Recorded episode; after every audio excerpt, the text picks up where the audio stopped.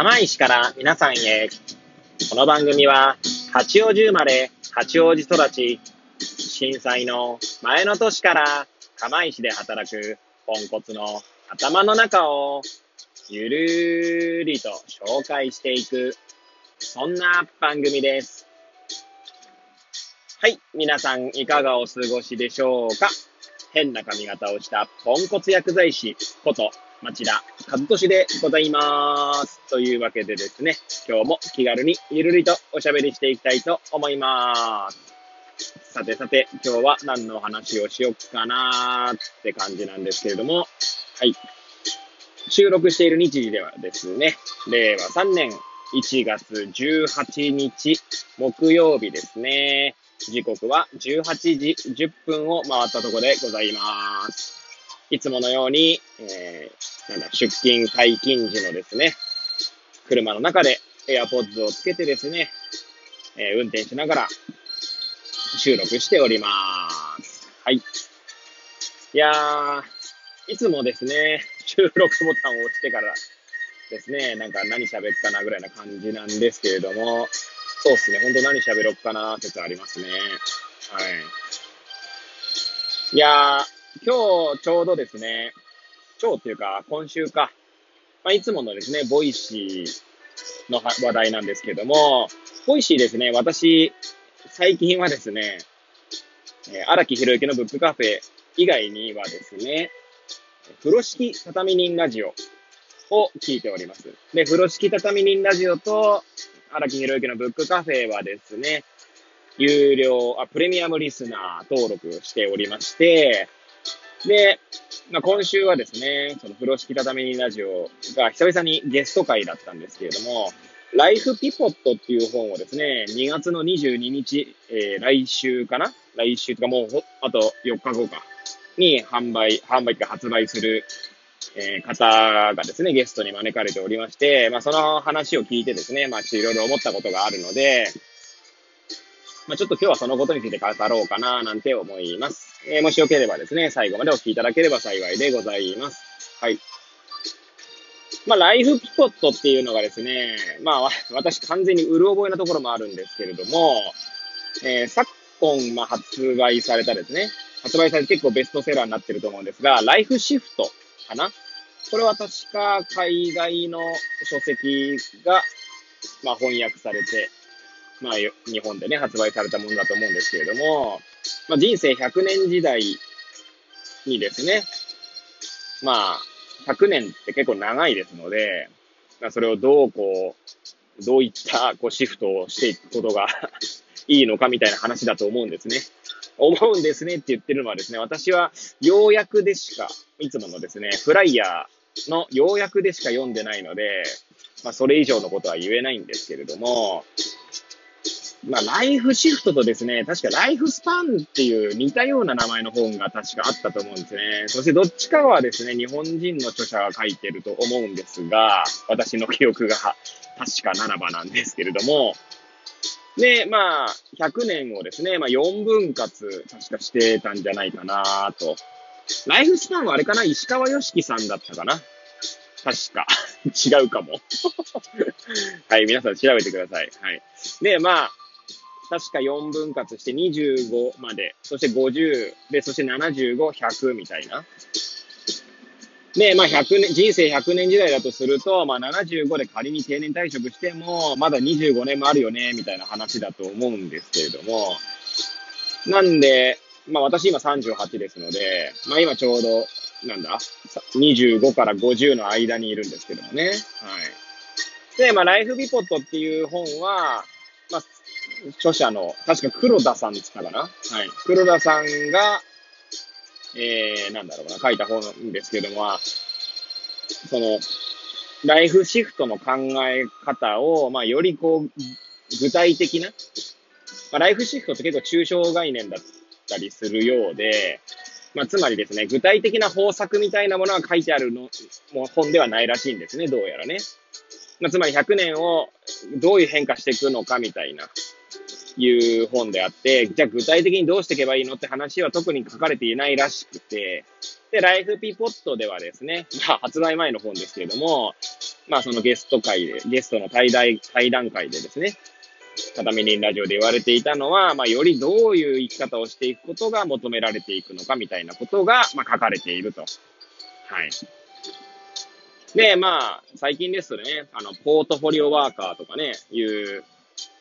単語も出てくると思うんですけど、まあ一つの仕事だけじゃなくてですね、いろんな仕事をこう、まあ、掛け持ちするっていうと語弊があるんですけど、いろんな会社にもね、まあ、例えば、例えばであんまりすぐポンって例が出てない、出てこないんですけど、まあ例えば、ある会社の取締役をやりつつ、自分の会社もやりつつ、また別の会社の相談役とかもやりつつ、みたいな。っていう働き方ですよね。で、まあ、あの、まあ、いろんな、そのスキルを、スキルとかね、まあ、能力というか、やれることもどんどんこう増やしていったりとか、まあ、しない、まあ、しないとというか、することが、まあ、これからの時代には求められていくんじゃないかって話でしたね。はい。いやなんで、私も今38でですね、まあ、基本的には薬剤師しかやってきてないんですけど、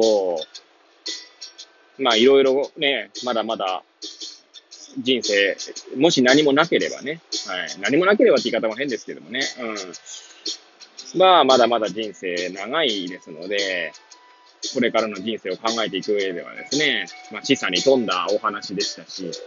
まあ、著者、あ、著者じゃなくて、その本もね、発売された際にはですね、ちょっと読んでみたいな、なんて思いましたね。で、まあ、畳人ラジオの話から始まりましたけれども、よく、えー、荒木博之のブックカフェでもですね、まあ、抽象度を上げることで、で、まあ、そのライフピポットと似たような多分ことだと思うんですけど、マスター、荒木マスターはですね、よくあの、越境力っていう単語を使いますね。越境力、越境、だからまあ、要は超えるってことですね。その境目を超える、えー、超える境と書いて越境だと思うんですけれども、まあ、つまり薬剤師から薬剤師以外の、えー、職種に越境を超えるわけですね。まあ、越境力がまあ大切だと。で、越境力をつけるには、普段自分がやってる仕事、かなり具体的な仕事がいろいろあると思うんですけど、それをよりこう抽象度を上げること、上げて、なんだろう、言、自分の中で言語化したりとか、まあ自分の中でこう、なんだろうな、ちゃんとこう、ストックできる状態にすることで、なんだろうな、こう、ちゃんとこう、再現できるような状態にすることで、別の、えー、まあ要は越境先ですね。で、まあライフピポットで言うと、ピポット先とでも言うんですかね。ピポットって、あの、多分ですけど、えー、バスケットですね。で、まあ、軸足を、軸足は動かさずに、軸足じゃない方の足で、こう、ターンしたりとかする動きがピポットだと思うんですけど、まあ、コンパスでいう、その、コン、コンパスを回すというか、コンパスの の軸と、えー、なんだ、その各側っていうんですか？まあ、そんな動きともでも言うんでしょうかね。なんでまあ、軸を大きつついろんなところにこう顔を出せるっていうことなのかな？多分ね。なんせ読んでない本の話なので、えー、かなり、えー、いつも以上にグダグダになってますけど、なんで自分のですね、今やれることだったり、や、まあできていることをより抽象度上げたり、で、まあ仕事以外でもですね、まあスキルを身につけるっていうこと、身につけて、まあ、どんどんこう、経験値を貯めていくっていうことが、まあ、大切なんでしょうね。おそらくね。で、まあ、そういうのって結構、なんだろうな、振り返ってみないと、わからなかったりするんだと思うんですよね。自分は何ができて何ができないのかとか。はい。ね、まあそういうことをですね、ちょっと振り返りながら、やっぱ今後の人生も考えていく必要があるんだろうな、なんて、改めて考えさせられましたね。はい。え、まあ今38なんですけど、まあ私ね、えー、周りの同級生と比べるとね、まあ5年ぐらいこう社会人になるのが遅かったんですが、はい。まあそれでもですね、まあ今いろいろ充実はしてるんですけど、まあこの先ですね、まああと、例えば10年後でも48ですから、まだ100年時代で言うと半分もいってないというところですね。はい。なのでちょっと個人的にはですね、これからの10年がちょっとこう、なんだろうな、もう一回基本に立ち返って、もう一回頑張り直そうかな、なんていう気持ちは結構最近常々持ってまして、はい。なんで、こう、インプットをね、より多くしたりとか、まあ、アウトプットにもね、まあ、これも、このラジオトークもアウトプットの一環ではあるんですけれども、はい。で、まあ、ちょっとやめて、やめてしまってるって言い方も変ですが、まあ、ノートだったりとかね、はい。ま、ちょっとやっぱ文章を書くっていうこともですね、ちょっと、もっとこう、やっていかなきゃな、なんて思ってる今日この頃でございました。はい。ということでですね、まあ、いつも以上にぐだぐだな話でしたけれども、本当に最後までお聞きいただきですね、誠にありがとうございます。はい。